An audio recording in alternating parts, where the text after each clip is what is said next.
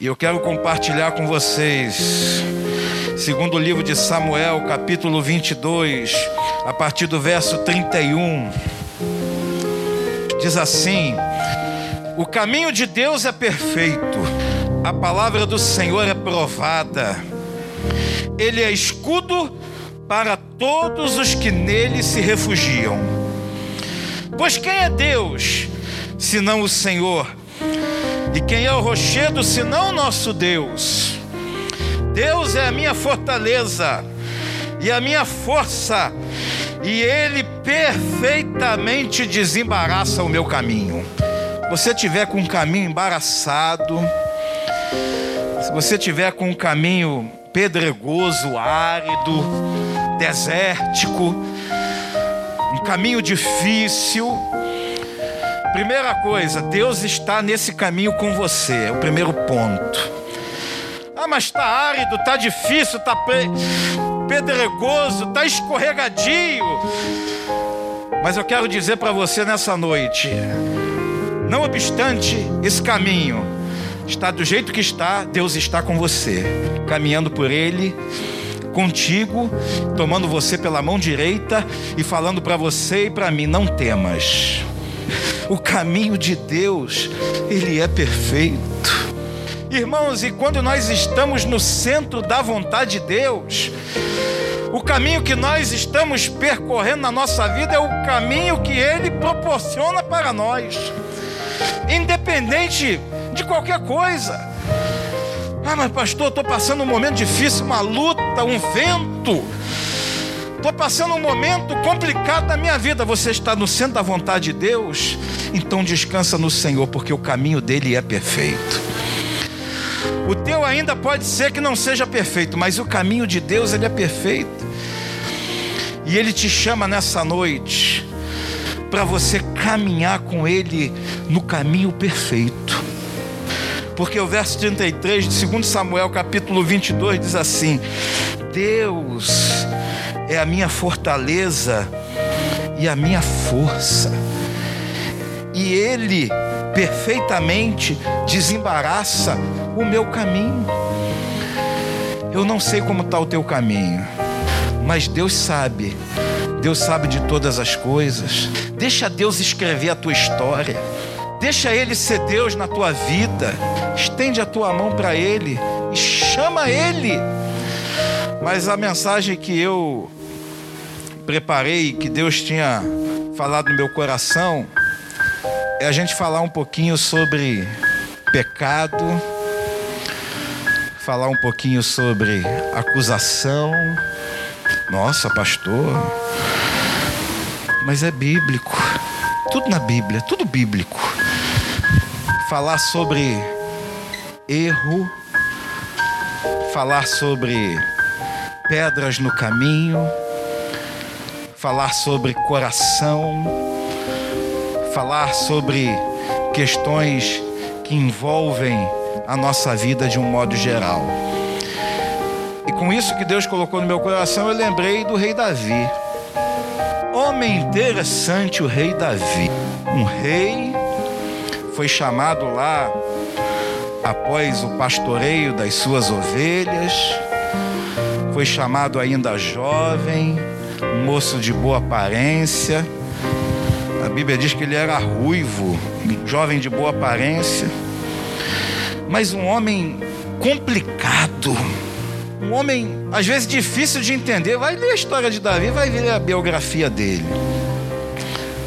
Mas Davi, na Bíblia, não obstante ele ser um homem complicado, não obstante ele ser um pecador, não obstante ele ser um assassino, um adúltero, um pai ausente, um homem de poucas palavras, não obstante todos os erros que ele cometeu, não obstante isso, a Bíblia compara ele como um homem segundo o coração de Deus. Mas como é que pode? Um homem com tantos erros, com tantos defeitos, muitas qualidades também, ser comparado a um homem segundo o coração de Deus. Porque eu aprendo aqui na vida de Davi que Davi ele era um homem de grandes pecados, grandes pecados, mas era um homem de grandes arrependimentos. E é isso que Deus leva em conta, irmãos. Deus ele sonda o que vai dentro do nosso coração. É, pedras no caminho, eventualmente elas aparecem, eventualmente. Então Davi era um homem que, não obstante os seus erros, ele reconhecia os seus erros e ele confessava os seus erros, e ele se arrependia dos seus erros, e Deus o perdoava, e Deus o abençoava. Vamos lá abrir a nossa Bíblia, segundo o livro de Samuel, ainda, no capítulo 12. Vamos começar no 11, eu não vou ler, não, mas a história do adultério de Davi começa lá no capítulo 11. Davi, passeando pelo seu palácio, vai até a varanda. Vou fazer o resumo do resumo. E ali ele contempla uma bela mulher formosa tomando banho. E Davi se interessa por aquela mulher e procura saber quem era aquela mulher. E não obstante ele saber quem é aquela mulher, ele chama aquela mulher para o seu palácio e ali comete adultério com ela. E ali Batseba se acha grávida de Davi. E Davi, sendo rei, ele começa a armar um esquema, um estratagema para ele poder fugir daquela situação delicada, daquela saia justa que ele ficou. Afinal de contas, a mulher era casada e ele sabia disso. Urias grande guerreiro ali de Davi, servo fiel, era o marido de Batseba. E ali Davi chama aquele homem, traz ele da fronte de batalha, de volta ao seu palácio. E dentro da cabeça dele, olha, Urias, tal, você é um grande homem, tal, vou te dar um dia de folga, vai para tua casa, não sei o que e tal. É o resumo do resumo. E Urias, não, eu vou ficar aqui, sou servo fiel. Os meus guerreiros estão na frente de batalha e tal. Como eu poderia ir para casa comer, beber, me deitar com a minha esposa e tal? Não, eu sou servo fiel. E ali ele não foi. Davi até o embriagou, mas Davi não conseguiu êxito no seu estratagema. E a Bíblia diz que um abismo puxa outro abismo. Pecado a maioria deles é processo, não é ato. Adultério, pecado do adultério, não é um ato, é um processo. É o olhar, é o cobiçar, e ali vai o processo e tal, e ali vai gerando dentro do coração o pecado, aquilo vai crescendo e tal, até a consumação. Na nossa vida, Existem determinadas situações que Deus vai nos dando livramento e vai nos dando entendimento de coisas que nós estamos fazendo que eventualmente desagradam o coração de Deus. Senhor, essa situação eu não sei como é que eu vou fazer e tal, eu estou aqui. O inimigo não brinca de ser inimigo. Eventualmente nós abaixamos a nossa guarda mas a gente precisa estar sempre com a nossa guarda espiritual alta. Mas voltando aqui à história de Davi. Aí ele pegou, mandou Urias lá para frente de batalha, falou para Joabe, falou: ó, manda ele para lá e recolhe os homens, deixa ele sozinho, porque ele vai morrer, não tem jeito. Dito e feito, Urias morreu. Davi chama Batseba, casa-se com ela, e ela concebe e dá à luz a um filho capítulo 12. Vamos ler de segundo livro de Samuel.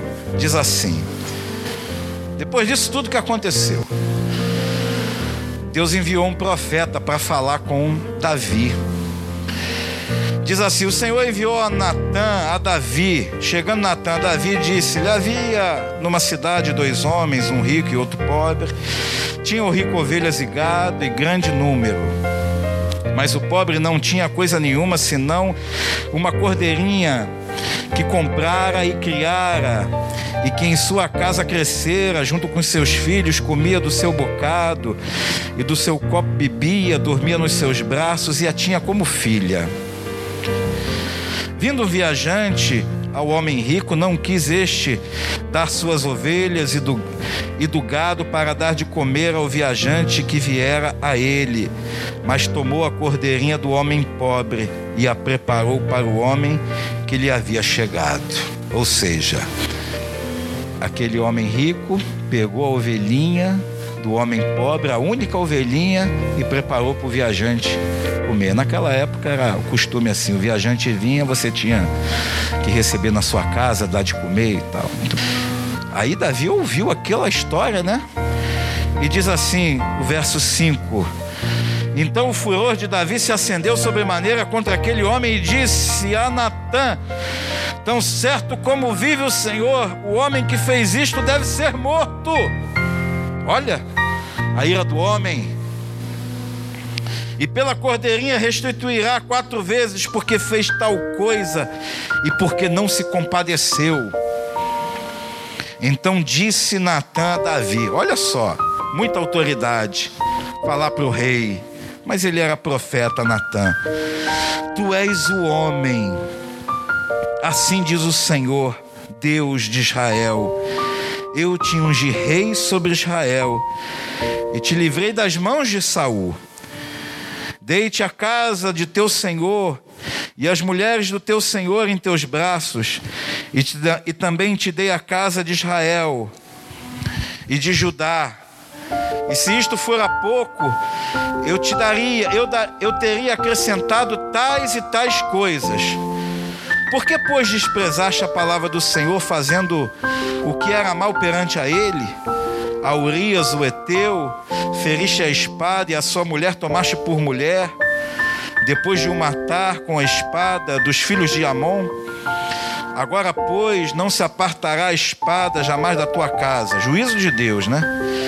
Porque me desprezaste e tomaste a mulher de Urias, o Eteu, para ser tua mulher.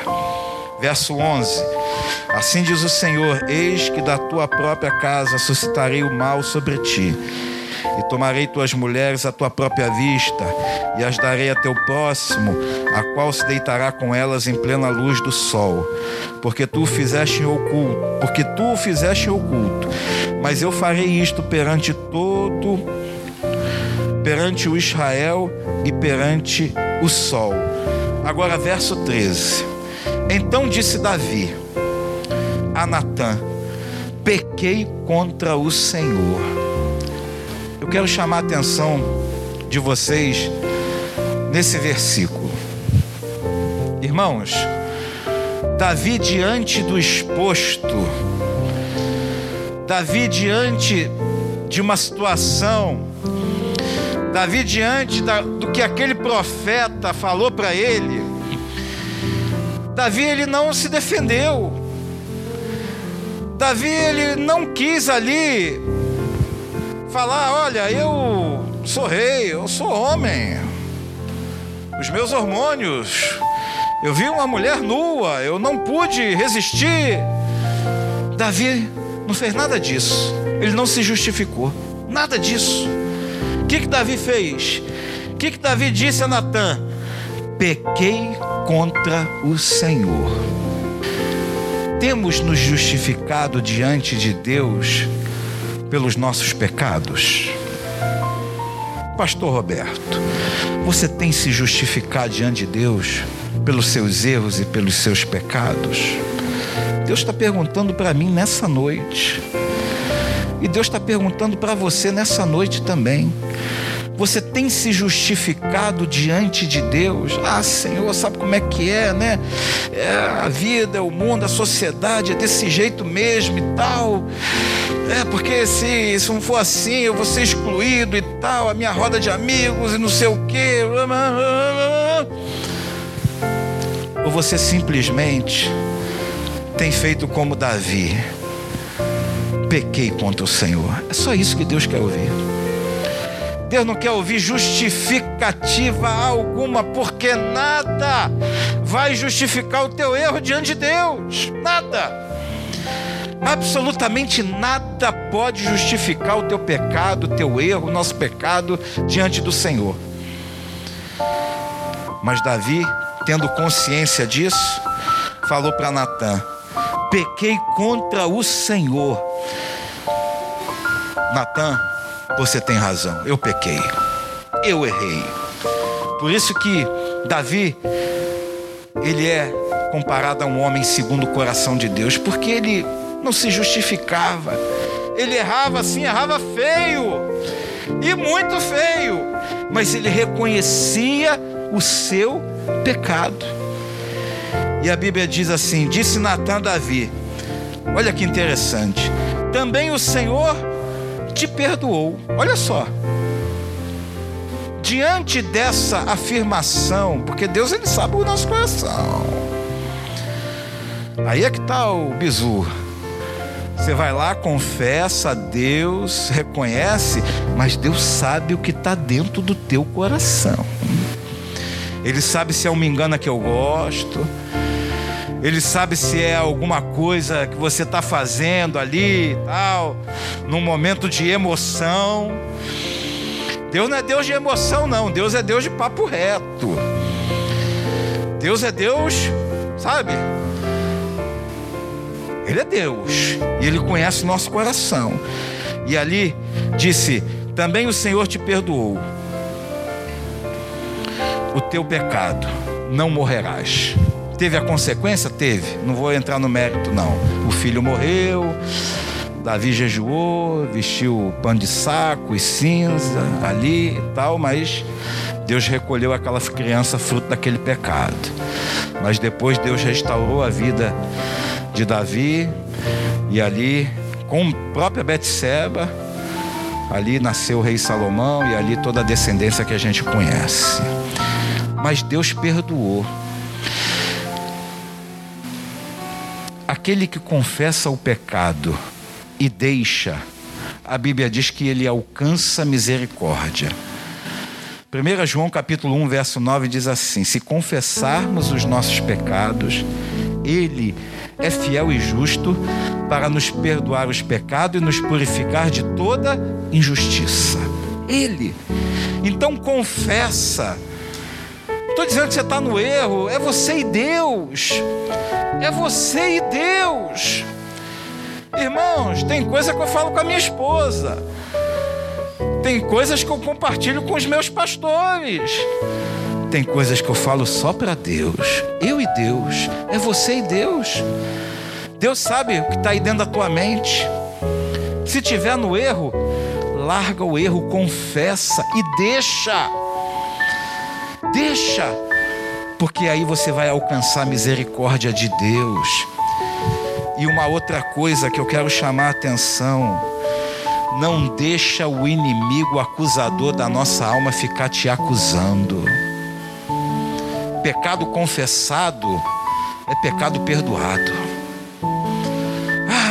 Sabe porque fica o inimigo? Ah, mas você errou, você errou, você fez isso, você fez aquilo, você não é digno. Você é digno, sabe por quê? Jesus te tornou digno. A gente não merece muita coisa, não. A gente não merece nada, na verdade, mas Jesus fez com que nós nos purificássemos e purificou a nossa vida, nos lavou dos nossos pecados pela obra dele, lá na cruz do Calvário. E toda acusação e todo escrito de dívida que era contra nós, Jesus pegou e encravou lá na cruz. Jesus falou para aquela mulher: é, quantos maridos, hein? Caramba, você não tem jeito não, hein? Olha só, precisa melhorar, hein? Tal, vamos largar disso aí. Foi isso que ele falou para aquela mulher adulta? Não. Ele falou: vai e não peques mais. Simples assim. Nós é que complicamos as coisas. Nós é que queremos às vezes espiritualizar muito as coisas. Claro Devemos santificar a nossa vida. Sem santificação ninguém verá Deus. Quer milagre? Quer maravilha? Santificai-vos, porque amanhã farei maravilha no meio do vale. Tudo bíblico. Quer ser a boca de Deus? Separa o precioso do vil. Santifica. Mas é muito simples. Jesus chegou para aquela mulher e falou: Ó, vai não peques mais. Simples. Jesus fala para nós nessa noite, fala para mim, fala para você. Vai e não peques mais. Para. Para. Porque Jesus está aqui para nos abençoar, não para nos acusar. Jesus não nos olha segundo os nossos pecados. O Senhor não nos olha segundo as nossas iniquidades. Por isso que eu comecei lendo aqui: o caminho de Deus é perfeito. A palavra do Senhor é provada, a palavra do Senhor é poder. Ele, Ele, somente Ele. Você não vai conseguir sozinho, mas Ele, através dele, o nosso caminho, ele será desembaraçado. Está com a vida, o caminho embaraçado por causa de algum pecado, de algum erro? Confessa, coloca diante de Deus. Teu pé está dentro da armadilha, está dentro do laço do passarinheiro. Deus vai lá e corta o laço. Ele quebra o arco e despedaça a lança. Ele é Deus. Ele quer o melhor para nós. Mas seja humilde e fala para Deus: Deus, Senhor, socorro. Deus, socorro. Me ajuda, meu Deus. Eu errei, eu pequei, eu falhei. O espírito de acusação está sobre a minha vida. Minha vida espiritual está morna. Por causa desse pecado, eu não consigo caminhar na tua presença. Não consigo mais fazer a tua obra. Ou quando faço, faço de qualquer maneira, porque eu não sinto mais a tua presença. Mas nessa noite o sangue de Jesus tem poder. O sangue de Jesus tem poder. E toda palavra do, vinda do inferno, carregada de veneno, ela cai por terra em nome de Jesus. Todo espírito de acusação, e volta a caminhar na presença de Deus. Vai e não peques mais, continua a tua caminhada porque nós temos um advogado fiel e justo que intercede por nós, à destra de Deus Pai está lá intercedendo 24 horas por dia. A Bíblia diz que Jesus foi tentado em tudo, absolutamente tudo.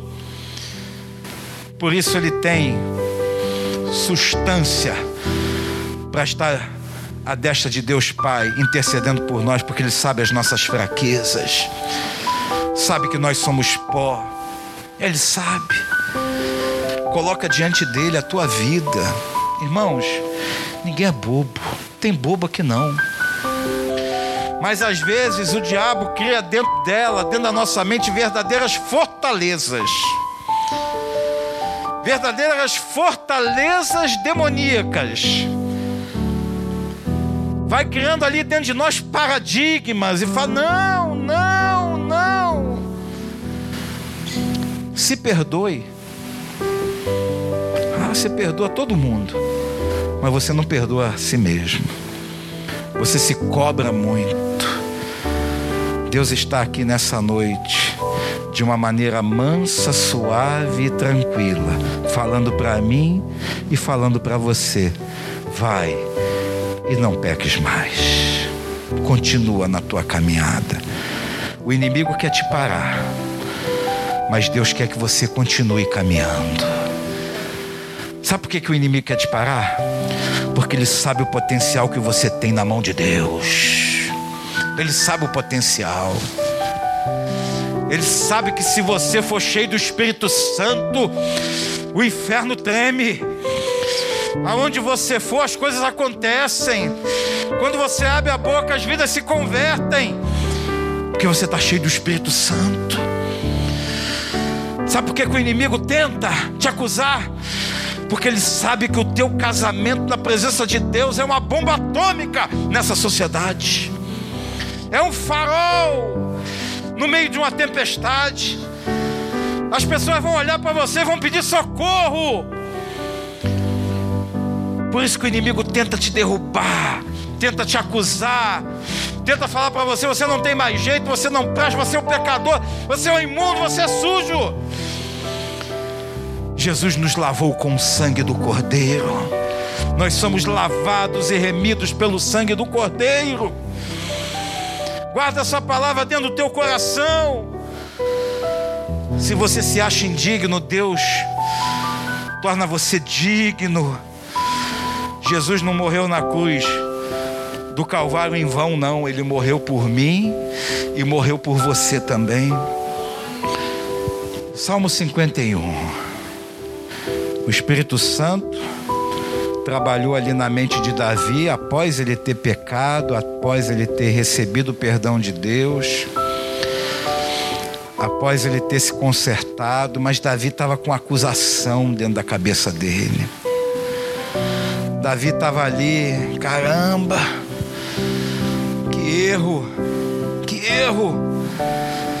Mas olha só o que, que Davi fala aqui no Salmo 51. Compadece-te de mim, ó Deus, segundo a tua benignidade. Faz desse salmo, meu irmão e minha irmã, uma oração a Deus. Faz desse salmo uma oração. Em nome de Jesus. Pega esse salmo.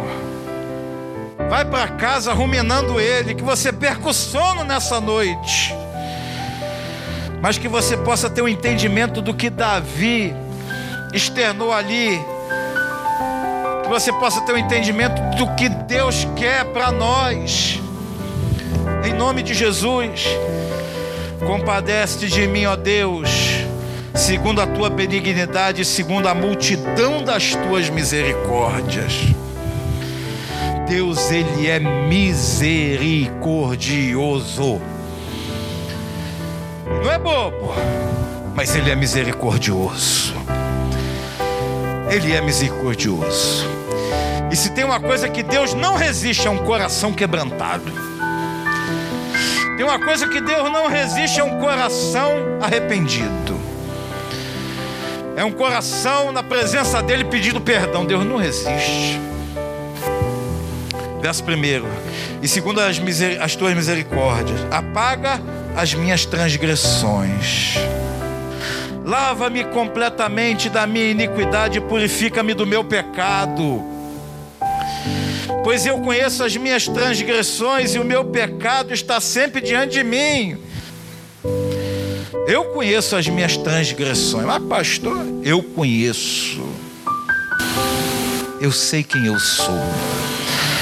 Mas eu também sei quem Ele é.